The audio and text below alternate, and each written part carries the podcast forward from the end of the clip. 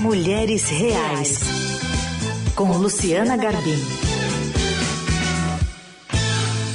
Bom, no nosso espaço aqui, Mulheres Reais, Luciana Garbim já está a postos para conversar conosco. Tudo bem, Lu? Tudo bem, bom dia, Carol, bom dia aos ouvintes. Hoje temos convidado também por aqui o Dr. Ed Matic Gabriel, cardiologista e cirurgião cardiovascular. Tudo bem, doutor? Tudo bem, Carol? Tudo bem, Luciana? É um prazer estar com vocês aqui na rádio. Bom, os ouvintes podem estar perguntando por que a gente chamou um cardiologista para a nossa conversa, mas se os nossos ouvintes bem atentos, né, se lembram, falamos aqui sobre o cansaço da mulher, né? Falamos nesse espaço sobre as multitarefas, o que isso acarreta na nossa vida é, pessoal, profissional e na nossa saúde. E o doutor acaba de, de, de fazer um artigo que fala sobre isso, né? O machismo prejudicando a saúde de uma mulher. De uma forma geral, doutor, contextualiza, por favor, os nossos ouvintes para esse material que o senhor agora termina de escrever como é que é, tudo que a gente acaba vivendo e o histórico do machismo na sociedade ainda repercute na nossa saúde. É, normalmente a gente, a gente tem uma, uma tendência a negar esse fato. Né? Nós sabemos que existe muito machismo nas relações domésticas, nas relações profissionais. É algo que já vem culturalmente na nossa sociedade. Nós temos aí heranças de vários povos e muitos deles têm essas tradições no entendimento de que a mulher sempre deveria ficar em casa, sempre cuidar dos filhos e aquela coisa. E nós sabemos muito bem que isso mudou.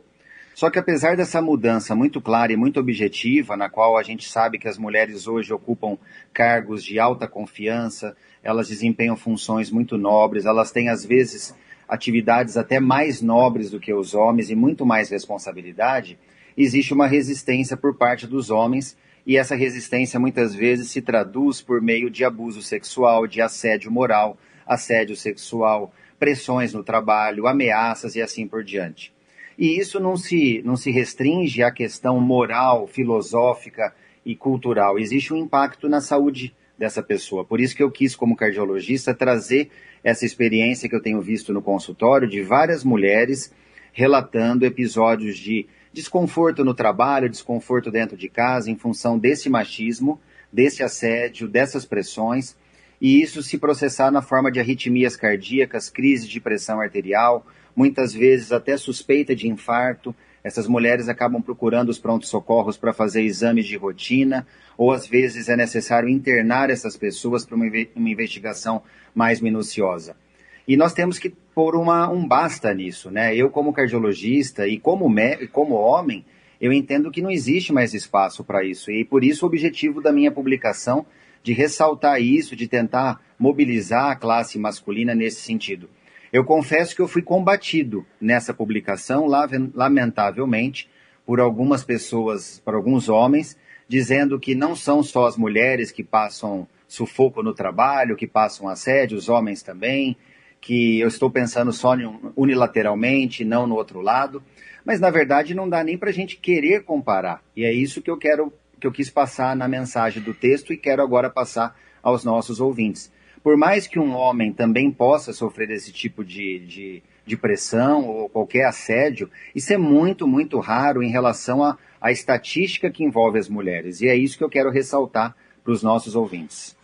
Doutor Edmo, e como que a gente pode fazer para começar a resolver esse tipo de problema? Porque é um problema que envolve não só o aspecto físico, né, que é o que o senhor está trazendo para a gente, desses, desses sintomas, ou até da pessoa às vezes achar que está com algum problema, como também a questão psicológica, né, que eu imagino que é o, o start para tudo isso, como uma questão social, né, de, de costumes, de hábitos é, de tradições, às vezes, que levam a tudo isso. Como que o senhor acha que a gente pode começar a resolver esse tipo de questão?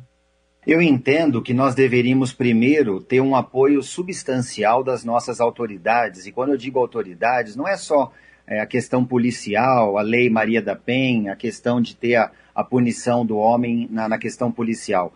Eu acho que teria que ser uma mobilização de políticas públicas. Os gestores das empresas, gestores municipais, estaduais e até em nível nacional, nós deveríamos ter algo mais contundente, algo mais severo, algum tipo de fiscalização, algum canal mais aberto dentro das empresas para que as mulheres possam ter o apoio de alguém, não se restringir aí simplesmente na delegacia é, e ter que buscar ali um BO, alguma coisa assim, e esperar uma investigação.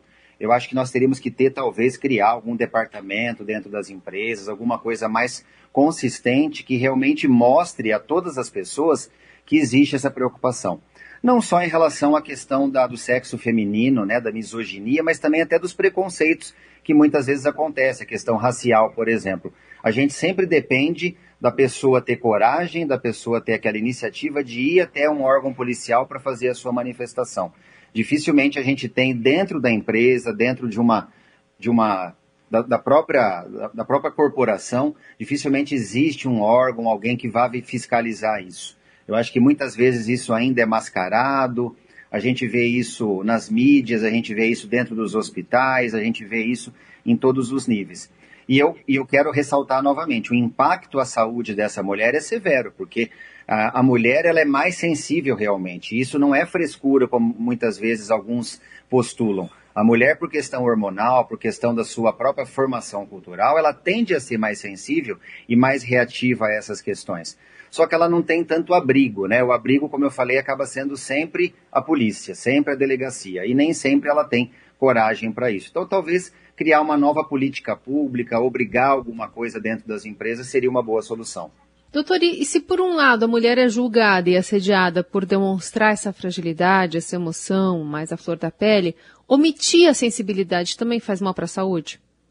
Com certeza causa, Carol. Aliás, esse é um, é um tipo de personalidade que muitas pessoas adquirem ao longo do tempo por questões circunstanciais. Uma delas é essa questão da mulher se conformar com a situação.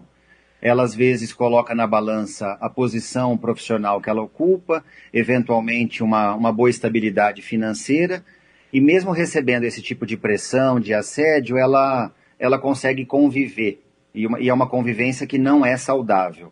E por não ser saudável, como você mesmo colocou, é, tudo isso que no corpo do ser humano é liberado em situações de estresse, esses hormônios de estresse, como cortisol, adrenalina, noradrenalina, isso, quando muito acumulado, sem um extravasamento, sem a, aquele alívio que é necessário, faz com que a pessoa desenvolva em, em, ao longo do tempo problemas de pressão arterial, problemas respiratórios, problemas de pele. É muitas vezes uma mulher se apresentar diante de um dermatologista com problemas de queda de cabelo, pele ressecada, sinais precoces de envelhecimento, autoestima. Então, a questão emocional. Imagine o quanto é difícil para qualquer ser humano, sobretudo para a mulher, a sua autoestima abalada. Então, ela às vezes tenta balancear isso em função da posição profissional que eventualmente ela atingiu. Mas isso eu quero ressaltar que não é saudável, ela não deveria fazer isso ela tem que procurar ajuda de qualquer forma, tanto ajuda médica, psicoterápica, como ajuda dentro do trabalho para tentar reverter essa situação de assédio.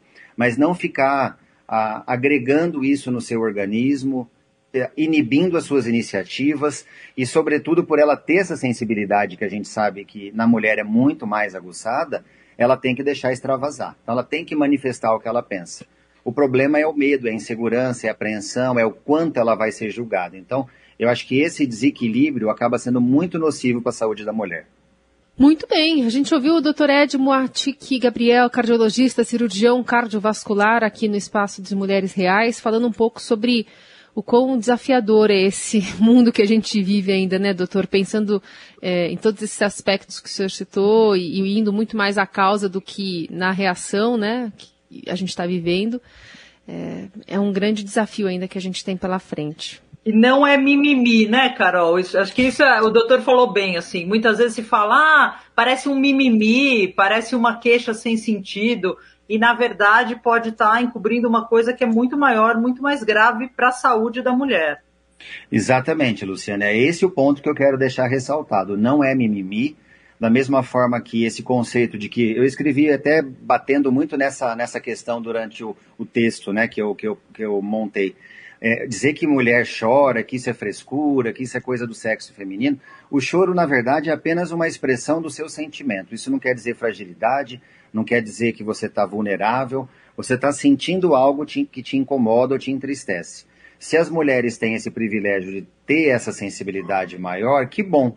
porque eu, muitas vezes isso faz mal para os homens também do ponto de vista da saúde masculina. Agora, isso ser motivo de deboche para que aí continue tendo essas, esses ciclos ininterruptos de abuso, de assédio, é isso que a gente imagina que tenha que acabar em algum momento e talvez uma fiscalização, algum tipo de trabalho interno nas empresas possa ser uma solução mais assim rápida, né? Porque a gente sabe que essa questão cultural você depende da formação da pessoa, da educação da pessoa, você não vai mudar de um dia para o outro. Mas profissionalmente falando, que eu acho que é o local onde ainda existe muito assédio, muitas diferenças, inclusive em termos salariais, em termos de valorização profissional, isso precisaria acabar. Muito bem. Obrigada, doutor Edmo, pela conversa. Lu, a gente volta a se falar semana que vem. Combinado. Boa semana para todo mundo. Até semana que vem. Um abraço para vocês. Muito obrigado.